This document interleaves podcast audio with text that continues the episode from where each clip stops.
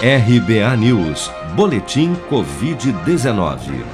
Segundo a última atualização do painel Covid-19 do governo federal, somente em 24 horas foram notificados pelas secretarias estaduais de saúde 17.184 novos casos e 433 mortes pela doença no Brasil nesta quarta-feira.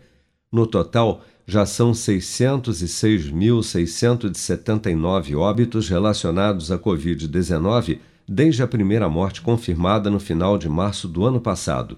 Segundo dados oficiais, das mais de 21 milhões de pessoas já infectadas pelo novo coronavírus no Brasil, 194.193, ou menos de 0,9% delas, ainda seguem internadas ou em acompanhamento pelos órgãos de saúde em todo o país.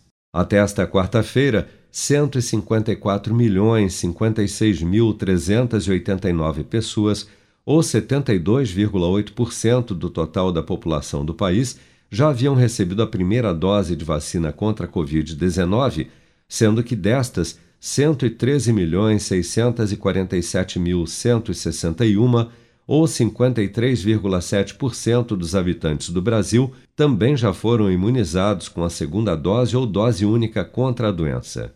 A Pfizer anunciou nesta quarta-feira que pedirá em novembro à Anvisa a autorização para o uso de sua vacina contra a Covid-19 em crianças a partir de 5 anos o anúncio veio após o comitê de especialistas que auxilia a Agência Regulatória de Medicamentos dos Estados Unidos, nesta semana, autorizar a aplicação da vacina da Pfizer neste público.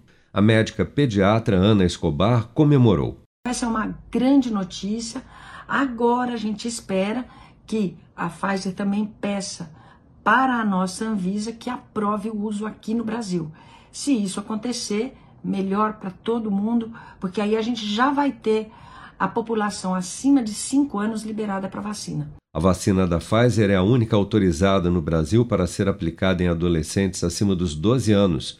Dados da farmacêutica mostram que a vacina teve uma taxa de eficácia de 90,7% em crianças de 5 a 11 anos, com um terço da dose usada para pessoas com 12 anos ou mais com produção de Bárbara Couto, de Brasília, Flávio Carpes.